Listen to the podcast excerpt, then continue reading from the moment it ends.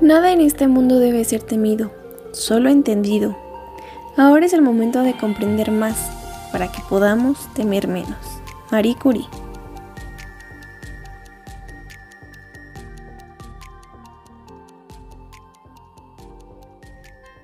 Buenas tardes, yo soy Alex. Yo soy Liz. Yo soy Perla.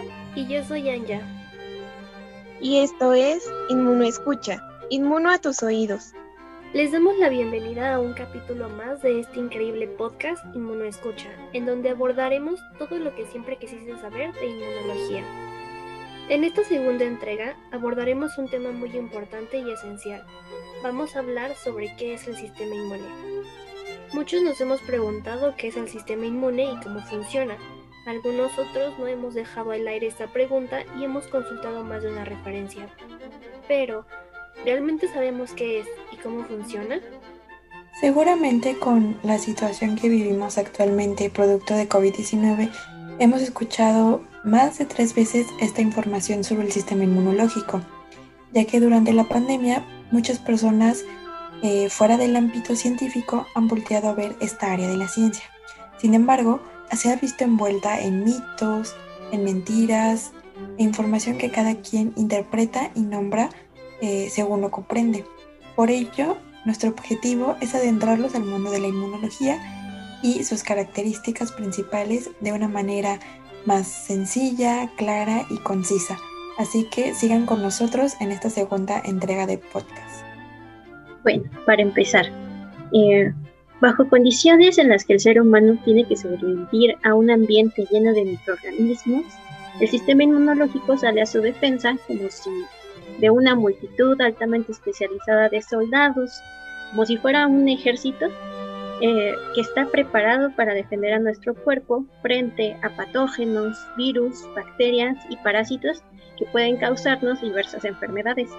Eh, en la antigüedad, se creía que estas enfermedades eran causadas como castigo divino, y desde entonces el ser humano ha tenido una gran preocupación por estas mismas. Así es, y el concepto de inmunidad se remonta a tiempos antiguos y deriva del latín immunitas, que se refería al privilegio que tenían los senadores romanos de cumplir diversos deberes cívicos y legales. Más tarde se utilizó para referirse a las personas que después de haber padecido una enfermedad infecciosa, por ejemplo la viruela, quedaban libres de infección ante una segunda exposición con el agente patógeno, el virus, o con la capacidad de sobrevivir a envenenamientos. Y ahora la pregunta que nos surge es, ¿cómo es posible esta defensa?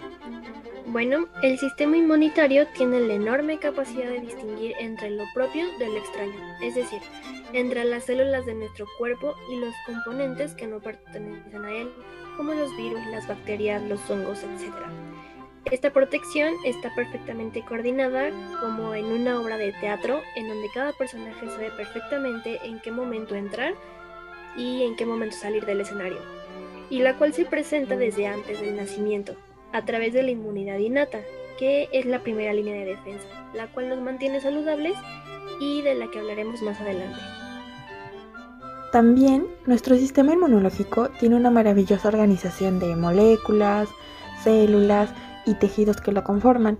Estas van a actuar en conjunto para llevar a cabo sus tareas de defensa, que básicamente consisten en reconocer y proteger a nuestro cuerpo.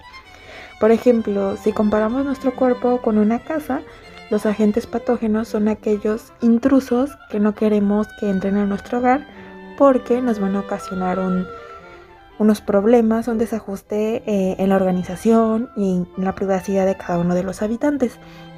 Por ello, en nuestro hogar se ha nombrado un comité que va a estar muy calificado para avisarnos cuando un intruso haya entrado y en ese momento cada uno de nosotros estemos alerta para poder reconocerlo, pasar la voz y quizá con éxito retirarlo de nuestro hogar. En este ejemplo que les contamos, ese equipo altamente capacitado y especializado, cumpliendo con sus funciones previamente asignadas, se le conoce como respuesta inmune. Y bueno, pues a grandes rasgos, esta dichosa respuesta inmunológica puede dividirse en dos equipos o dos líneas de defensa. Por una parte tenemos la respuesta inmune innata y por otra parte tenemos la respuesta inmune adaptativa. Y ambas tienen una conexión perfecta para poder eh, efectuar una adecuada respuesta inmunológica, ya que si alguno de estos equipos falla, eh, se pueden ocasionar algunos problemas internos y con esto dañar a nuestro cuerpo o a nuestro hogar, por lo que estos dos equipos tienen una conexión este, correcta y maravillosa. Las células del sistema inmune, es decir, todos los integrantes que protegen nuestra casa, son los glóbulos blancos o también llamados leucocitos, y estos pueden tener dos orígenes. Los leucocitos se producen y almacenan en varios lugares de nuestro cuerpo, es decir, en varias habitaciones de nuestra casa, y a las cuales llamaremos timo, que sería el cuarto de nuestro hermano mayor, el vaso, nuestro cuarto, y la médula ósea, el cuarto de nuestros papás. Por este motivo, los órganos o habitaciones les denominaremos órganos linfoides. Ahora bien, la médula ósea, el cuarto de nuestros papás, tiene un papel fundamental a producir linfocitos y células fagocíticas, estas últimas se dedican a comer a cuanto intruso llegue a nuestro cuerpo. Los leucocitos también se almacenan en tejidos como el timo y el vaso. El timo, que dijimos que era el cuarto de nuestro hermano mayor, es el órgano donde las células especializadas se encargan de la maduración de linfocitos, y el vaso y ganglios son órganos donde los linfocitos se preparan para atacar el intruso. Y ahora, ¿se acuerdan de nuestro primer equipo comisionado para alejar a los intrusos? Bueno, a eso se le llama la primera línea de defensa, la cual conocemos como respuesta inmune innata. En términos técnicos, se le considera como la primera línea de defensa porque está conformada por barreras físicas, mecánicas y químicas, como la piel, las mucosas, la temperatura, el pH. Espera, espera, Anja. Entonces, eh, cuando nos enfermamos, eh, mi cuerpo o el de todos sube la temperatura como defensa a, los bichos que tengo. Así es, nuestro cuerpo sube la temperatura para poder conseguir frenar este crecimiento de los microorganismos que se han establecido muy cómodamente en nuestra casa, como habíamos mencionado. Además se sabe que con este mecanismo también se incrementa la producción de anticuerpos, de los que en un momento también vamos a hablar, y mejoran las actividades de otros componentes del sistema inmune. Oye, pero qué maravilloso es el sistema inmune. Es fabuloso nuestro cuerpo, ¿no? Bueno, siguiendo con el tema, las células que participan en la respuesta inmune innata son variadas en su origen y morfología, además de que desempeñan distintas funciones. Por ejemplo, las células fagocíticas como neutrófilos, monocitos y macrófagos se encargan de comerse a todos los microorganismos. Y también están otras células como los basófilos, mastocitos y eosinófilos. Todas ellas son súper importantes para la primera línea de defensa, pues se encargan de liberar mediadores inflamatorios, mm, es decir, que lanzan comunicados por toda la casa para avisar que la gente extraño ha entrado a nuestro cuerpo y dará paso a que el resto de los habitantes comisionados para la defensa comiencen a actuar y a generar herramientas para mejorar las vías de comunicación entre todos los comisionados, así como las estrategias de defensa contra el invasor. Bueno, una primera estrategia básica en nuestro hogar es la detección apropiada de estos agentes patógenos y dicho reconocimiento, eh, bueno, en términos celulares, se da a través del reconocimiento de estructuras repetidas o patrones que están presentes en todos y cada uno de los patógenos. En términos más científicos, a estos patrones se les denomina PAMS o PAMP, que son patrones moleculares asociados a patógenos. Y bueno, estos PAMs son reconocidos por receptores presentes en las células encargadas de devorar estos patógenos o también en cualquier otra célula que se infecta. Eh, estos patrones se les conoce como patrones de reconocimiento de patógenos o PRR. Y bueno, después del reconocimiento se conduce a avisar a los leucocitos, a dar un aviso para que sean reclutados al sitio del problema. Pero no solo de células está formado el sistema inmune. También hay moléculas que se encuentran circundantes en el organismo y que son producidos por diferentes células, por ejemplo, las moléculas o proteínas del sistema llamado sistema de complemento. un sistema de ataque, el cual a través de la comunicación muy organizada entre proteínas que se van conectando una tras otra como en un efecto dominó, permite que ciertos patógenos sean apetitosos para que las células fagocíticas los puedan devorar en un proceso llamado opsonización, y que también puede contribuir con la eliminación de las células muertas o sustancias extrañas presentes en órganos, tejidos, sangres y linfa.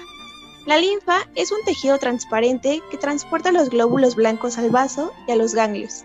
Además, el sistema de complemento puede hacer saber al equipo de la segunda línea de defensa, la respuesta inmune adaptativa, que su momento de acción ha llegado. Otro elemento muy importante de la respuesta innata es la producción de lo que se conoce como péptidos antimicrobianos o PAMPs. Los PAMPs son moléculas producidas por células epiteliales y queratinocitos que se requieren para mantener intactas las barreras de la piel y las mucosas, ya que actúan contra estos microorganismos que intentan ingresar a través de estas barreras. Entre estos péptidos antimicrobianos podemos encontrar a las defensinas y a las catelicidinas, o también LL37, que utilizan diferentes mecanismos para poder eliminar a estos microorganismos. Por otra parte, dentro de esta primera línea de defensa, se comienza la movilización y activación de ciertas células que las podemos conocer eh, como presentadoras de antígeno. También las encontramos en algunos libros o quizá hemos escuchado a alguien que diga APC, pues son estas células presentadoras de antígeno eh, como las células dendríticas y los macrófagos. Espera, pero no nos has contado qué es un antígeno. Lo siento, lo siento, sí, tienes razón. Aún no les he dicho qué es un antígeno. Bueno, pues un antígeno es una sustancia o molécula una parte de ese intruso que ha, ingresado que va a ser capaz de activar nuestra respuesta inmune. Ok, pueden continuar. Muy bien. Entonces, una vez que la primera línea de defensa ha colaborado con los quehaceres, necesitará de la importante participación de un segundo equipo. Y esta segunda línea de defensa se le conoce como respuesta inmune adaptativa. Este es un gran equipo que cuenta con una gran memoria capaz de reconocer a todo aquel intruso que ha decidido desafiar o retar a nuestro organismo una vez más. Para ello, las células dendríticas, que son un elemento clave para que se monte esta respuesta inmune adaptativa, eh, tienen el papel de eliminar los patógenos, controlar la inmunidad y la tolerancia, pero también patrullan el organismo buscando organismos, otros elementos peligrosos. Y bueno, estas células dendríticas los capturan, eh, los hacen, eh, los fagocitan, o sea, se los comen, los destruyen en fragmentos pequeñitos y a estos fragmentos se les van a denominar antígenos y ya que tienen estos antígenos, viajan a los ganglios periféricos o a los más cercanos, que son estas habitaciones que les mencionábamos anteriormente, y ahí presentan estos antígenos a otras células, pero del sistema inmune adaptativo. Y es muy importante saber que una respuesta, del una respuesta adaptativa necesita conocer a través de estas células el patógeno, el antígeno. Entonces, si no, no se pueden activar. Y bueno, ya una vez que los presentan, eh, los linfocitos a linfocitos T, eh, se puede comenzar a montar la respuesta inmune adaptativa porque ya se sabe que hay intrusos en el cuerpo, hay intrusos en la casa y pues esto no agrada para nada al sistema inmune adaptativo. Ahora bien, entre los integrantes de la respuesta inmune adaptativa encontramos a las células llamadas linfocitos T y linfocitos B. Ambas células se originan a partir de las células madre hematopoyéticas. Los órganos linfoides primarios, es decir, los cuartos más importantes de la casa, como la médula ósea y el timo, proporcionan el microambiente necesario para la generación y desarrollo de estas células, los linfocitos. Particularmente, las células B salen de la médula ósea como células maduras, pero las células T deben viajar al timo para completar su formación y estar 100% listos ante la llegada de cualquier patógeno. Además, que las células T pueden dividirse en varios subgrupos. Además de las células mencionadas, otras células entrenadas para unirse a esta defensa contra el agente extraño son las también llamadas células NK o células asesinas naturales. La respuesta inmune innata, tras el reconocimiento y procesamiento de los patógenos, es capaz de activar componentes de la respuesta inmune adaptativa, entre los cuales está la activación de las funciones de los linfocitos B, que producen a los famosos anticuerpos. Los linfocitos B pueden reconocer a un antígeno y activar la producción de anticuerpos, o bien se activan cuando un subtipo de los linfocitos T produce proteínas, que se llaman citocinas, que interactúan con el linfocito B y las inducen a la producción de anticuerpos. Bueno, pero ¿y qué son los anticuerpos? Pues los anticuerpos son proteínas que se van a unir a los antígenos que se encuentren en el medio para bloquearlos. También se encargan de la neutralización de ciertas sustancias producidas por patógenos como toxinas eh, y también pueden activar a otras células. Existen cinco tipos de anticuerpos, IgM, IgG, IgD, IgA e IgG. Cada uno de estos tiene una forma diferente. Y bueno, es importante que también sepan que la unión del antígeno con el anticuerpo es reversible. Cada eh, antígeno va a tener diferentes estructuras que se conocen como epítopes que van a poder ser reconocidas eh, en diferentes lados, ángulos eh, del anticuerpo para iniciar una respuesta inmune específica. Ahora hablemos de los linfocitos T. Eh, a los linfocitos T los podemos clasificar en dos grupos.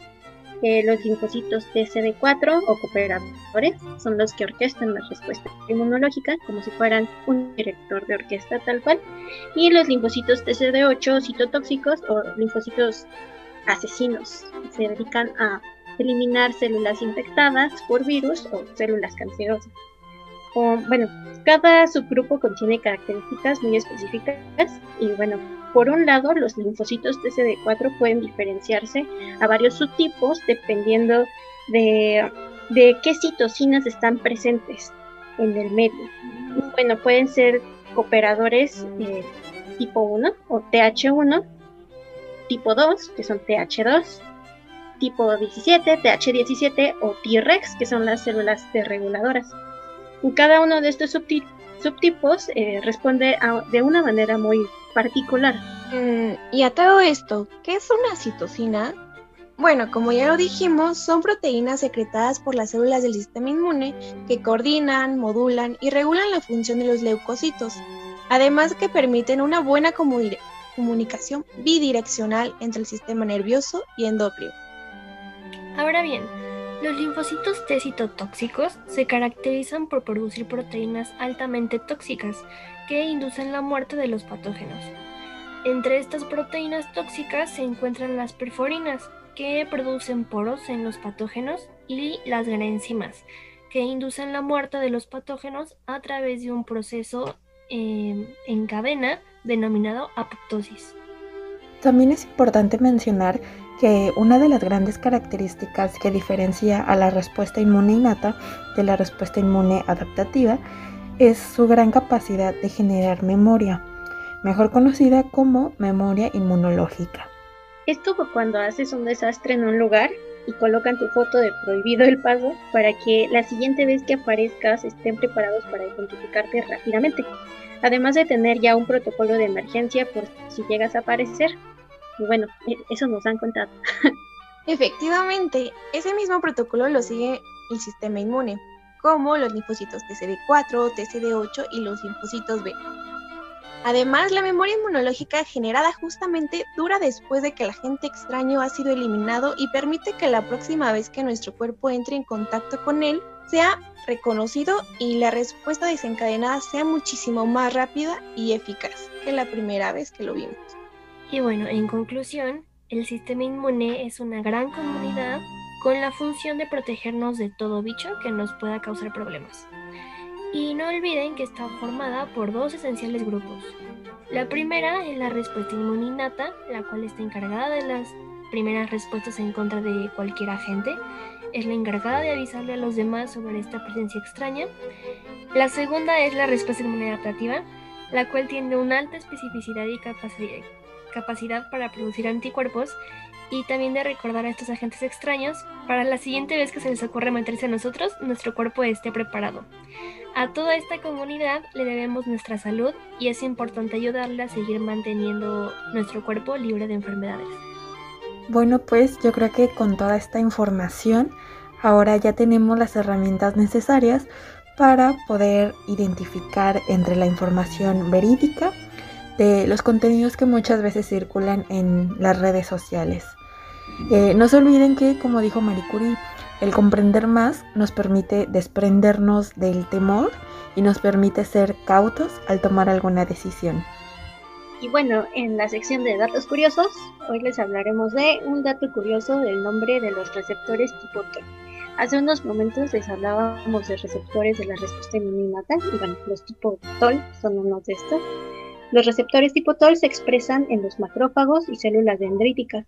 Su función es reconocer rápidamente a los microorganismos invasores y activar las respuestas de las células inmunes.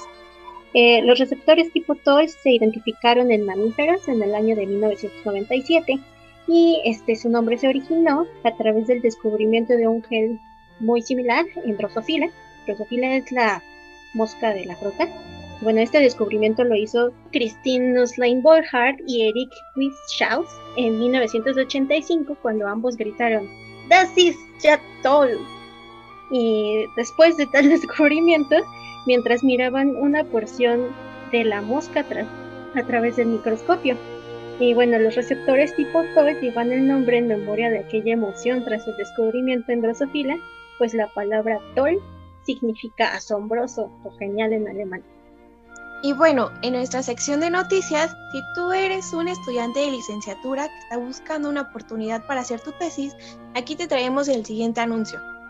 En la unidad de investigación de medicina experimental en la facultad de, la Facultad de Medicina de la UNAM, están recibiendo dos alumnos para el establecimiento y manejo de una colonia de flebótomos. Además, se ofrece apoyo económico, es decir, una beca, a los estudiantes interesados. Por favor, si están interesados, comuníquense con el doctor José Sotero Delgado y les vamos a dejar eh, su correo en la descripción del podcast o en Facebook. Y bueno, con esto llegamos al final de este capítulo.